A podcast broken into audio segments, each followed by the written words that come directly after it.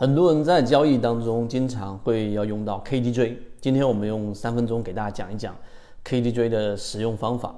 那首先，任何一个信号，我们在圈子里面认为，如果你对它的原理并不清楚，你基本上就不要去使用它啊，不要套用市场当中所谓的金叉、死叉，或者说是超买、超卖这样的信号去直接套用公式去操作。因为这样的成功率确实很低，那圈子也一直都没有很强调的去给大家讲 KDJ 的原因，是因为第一，KDJ 它是一个快速指标，它首先最开始是源自于我们所说的期货，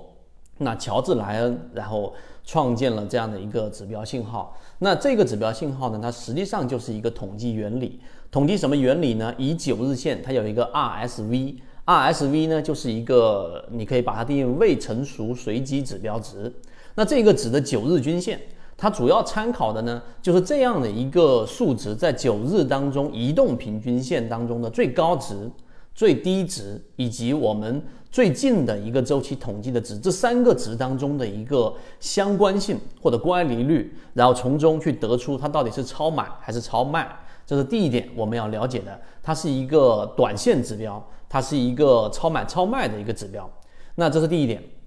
第二点，这个信号的原理是基于什么呢？这个信号的原理非常简单，它是基于当一个标的形成一个趋势的过程当中，它一定会在呃它原有的趋势上，例如说原来是上升趋势，那么在上升趋势当中，当天的股价大部分都是停留在上升趋势的这一个中以中轴划分的上面的这一个比较强势的区域当中。这个时候就代表这个股价在短期分时的这一种走势当中是属于比较强势的。那么相反，你也好理解，当一个标的处于下降趋势的过程当中，股价大部分时间都是停留在中轴以下的这个轨道的，属于相对弱势的这一种走势的。这一点理解非常非常重要。为什么呢？它实际上还是基于我们所说原有的这个股价所处的这个相对位置，到底是强势的还是弱势的。为什么我们说 KDJ 在这一点上非常重要呢？因为真正的超买跟超卖，它在使用过程当中，你最好的操作模式，第一，它一定是偏短线。第二个，它一定是在极值范围之内才有所谓的超买或者超卖。所以，当 KDJ 的追值也好，低值也好，处于中轴五十或者六十这种区域，你基本上不用参考。这是第二个，可能很多人没有理解的核心原理。它是一个基于统计概率的这个呃数据，并且呢是基于刚才我们说原有趋势当中，股价大部分处于中轴之上，就属于比较强势通道的这个区域当中的这种。原理而设计出来的，这是第二点，很多人没理解到的。第三点，常规的使用方法。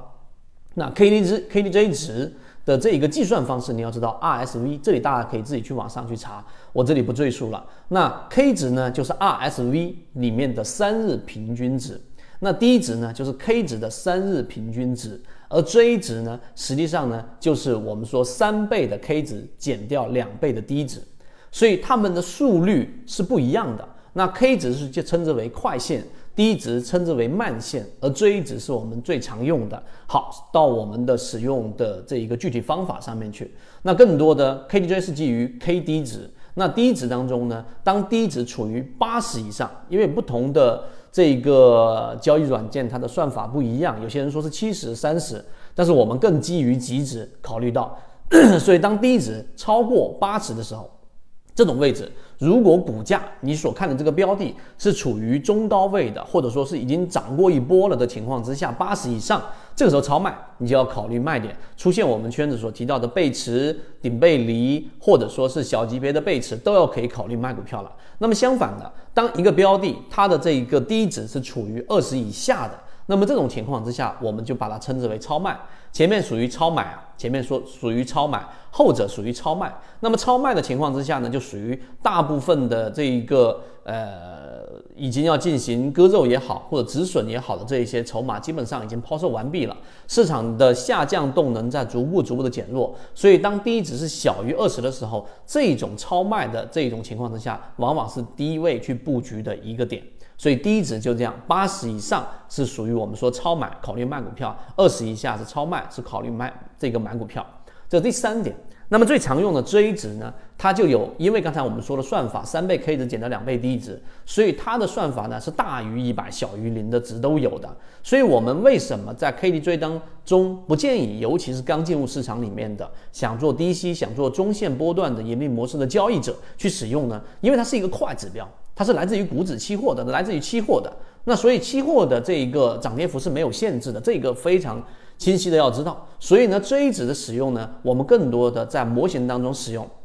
就当一个标的已经涨幅非常快速的拉升了啊，进到非常高昂的这个位置了，进入到超跌区域的这个紫色区域了。当 J 值大于一百，就是我们所说的这个超买了，随时都可能要调整。在这个位置上，你可以结合 KDJ 时差也好，或者说就 J 值大于一百，这个时候就可以考虑买股票了啊，就是我们说的这个使用方法当中比较实用的。那么相反的，当 J 值小于零值的时候，这个时候就是我们说的超卖。而 J 值呢是基于 KD，所以当小于零的时候，如果个股是处于快速的调整，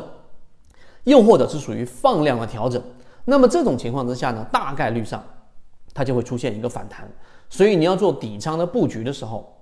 尤其是考虑短线布局的时候，当这只小于零，出现这个超跌盈利模式的这个蓝色区域或者绿色区域接触到蓝色区域的下轨道，又或者当这个标的出现快速调整之后，出现一个底分型，那么配合 KDJ 的这个极值在 J 值在零值以零轴以下，那就可以考虑去做这样的一个底仓了。当然，上述所有的操作还是要基于大盘、基于标的的这个模型筛选。所以，这些 KDJ 的使用呢，它是一个锦上添花的功能，它不是决定性作作用。所以，为什么我们说在每一个信号我们使用的时候，第一要了解它的原理。第二，要了解它的使用背景；第三，要知道它真正有效的条件环境有哪些模块是补充的。这是真实交易者所传递的最具有实战的关于 KDJ 的一个使用方法。当然，还还有一些细节我们没有说到。那